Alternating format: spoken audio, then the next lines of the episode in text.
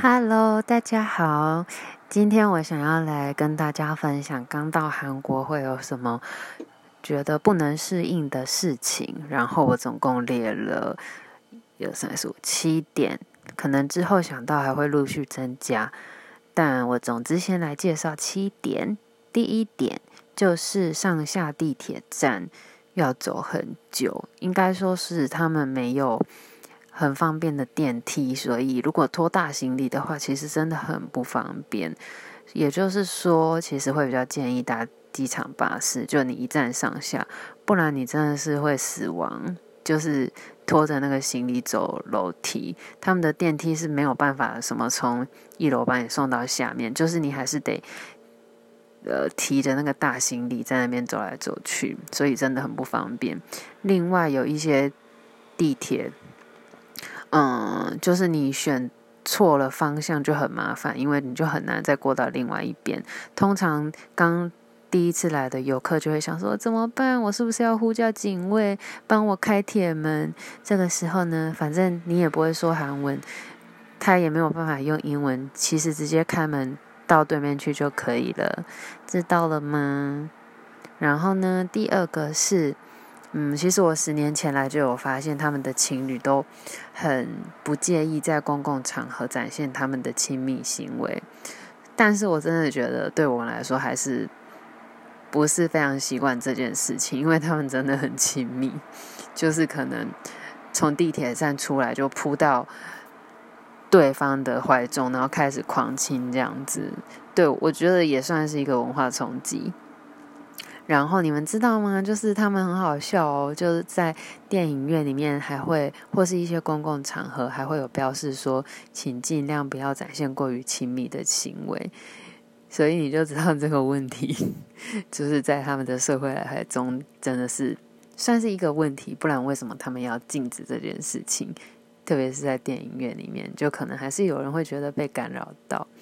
然后像我们就是因为大家都自己知道。不会做这么 白目的事情嘛，特别是在台湾，对，所以我觉得这也是一个有点没有办法适应的部分。嗯，我本身有点没办法适应，然后也听很多其他台湾人就觉得，嗯，真的很特别。第三个呢是他们的马桶啊，你会发现就是都没有蹲的，像我们小时候妈妈都会教说。是不是会感染啊？所以尽量不要用坐的，即使是坐的马桶。我小时候，我妈也是都会叫我站上去，直到我后来体重突破了三十五公斤以后，我就不敢站上去了。而且其实真的很危险。既然我妈小时候叫我站上去，我真是傻眼。我有一次呢，大学的时候还是谨遵着妈妈的教训，结果 我没有注意那个天花板其实是就是。外面那个洗手台那边是可以看得到，它的天花那个门跟天花板是没有连起来的，所以呢，我就 站到马桶上面去。然后我同学他在洗手，他就看到我的头从那个门后面冒出来，他就说：“哎、你站得好高，我都看到了。”我真的觉得太丢脸了，我从此以后就再也不敢站上马桶。对，anyway，就是他们马桶没有蹲的，而且。他们好像也不习惯用蹲的，那我就只能说他们可能因为天气冷，细菌不容易感染嘛。我不知道，我自己胡乱猜测，反正就好像没有感染的问题。但对我们来说，还是会觉得，嗯，这干净吗？可是后来时间待久了以后，就觉得，嗯，既然大家都这样子，我就 OK，入境谁输。然后第四点呢，是我觉得在台湾，我们看到很好看的人，或是很可爱的小孩。很正常的反应就会想偷拍，然后我相信这个点应该很多台台湾人去国外，如果被洋人看到，可能有的人真的会很介意，就有点吃亏。然后在韩国呢，听说是不能偷拍的，就是如果对方介意的话，他其实是可以到警察局告你。所以呢，嗯，你在韩国的手机啊，那个那叫什么？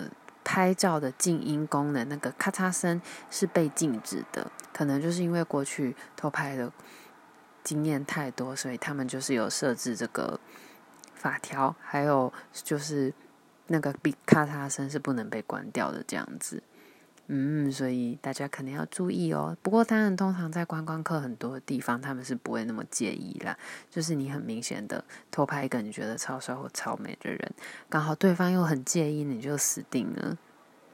所以自己要小心呐。然后呢，第五个呢，就是啊，在餐厅的时候，你有发现他们都很大声的叫 “Yogi”，然后。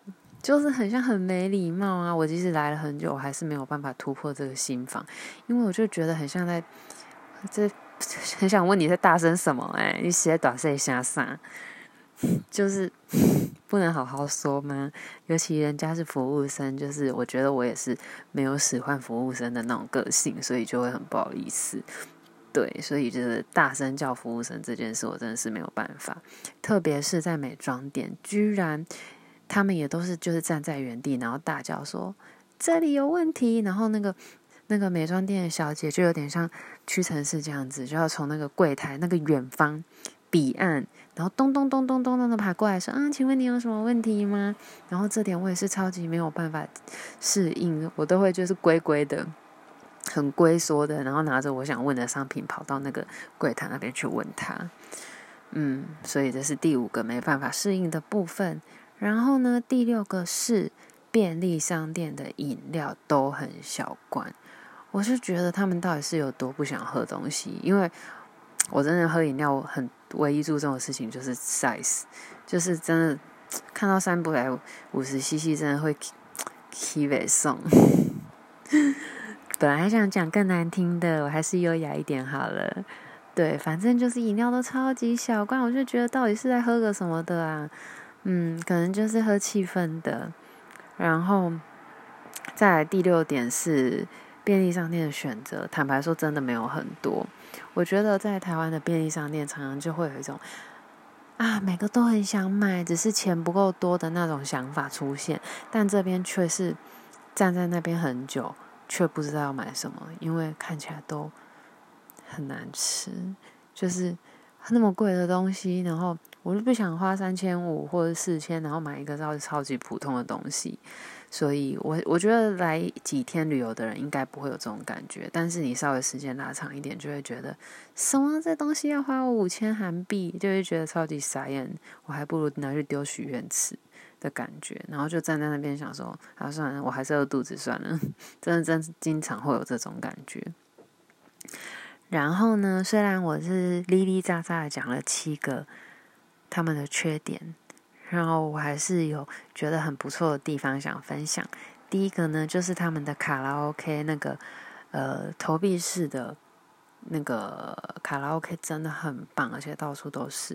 我在台湾就是也没有什么在唱歌，然后就是都会想说我要在家练好，我再去 K 卡拉 OK 唱歌。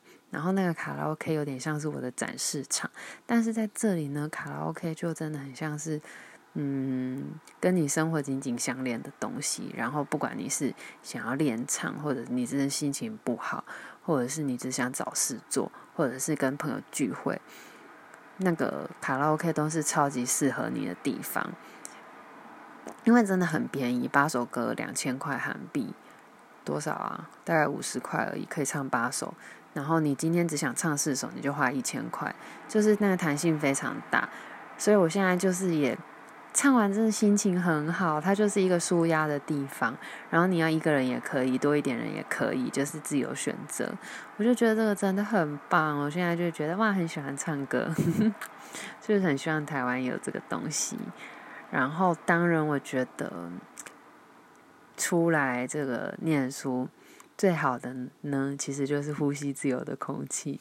你就是在这里可以不用管家人啊什么的，可以尽情做自己想做的事情，然后享受身为一个成人的乐趣，就是完全的为自己负责。嗯，我觉得这点也是很棒的。然后今天就介绍到这边喽，拜拜。你以为我要跟你们说拜拜了吗？还没，因为我突然看到我的小 memo 只有还有两件没有讲完的事，所以让我赶快讲完。还有在说的事情，就是很棒的事情，就是我刚刚吃了超级好吃的猪皮，在八八选手村真的很好吃，求求你们一定要吃猪皮，真的太幸福了。而且中路街那边的嗯男店员好像就是有稍微挑过，就是好像都还蛮可爱的哦，所以大家可以去看看。而且就是他真的就是会帮你烤很多东西，然后觉得服务还不错，脸也没有很臭，推荐。没有吃过这么好吃的猪皮，因为它的腌料真的很棒，甜甜的。如果像是我那边台南待过的人，很嗜甜，应该很适合吃这个东西。然后我要讲什么？嗯，虽然我之前有很多节目啊，就说什么首尔人就很没公德心，然后很真的很多在公车上很没有礼貌的老人，但我今天看到一个善举，就是老呃一个老。嗯，中年男子就坐着，然后有一个中年女子就站着，然后手上拿几个大包小包这样，然后他就跟他说，男方就跟女方说，呃，你东西可以放我这边没有关系，然后他就当然就放着啦。然后我原本以为他们是夫妻还是什么的，后来发现他们两个就完全不认识。然后这样以后他就放着他放在男方的大腿上东西啦。然后就两方也没有在交谈，就各自各有自己的事情。可是我就觉得这个就很棒，就是一个善举。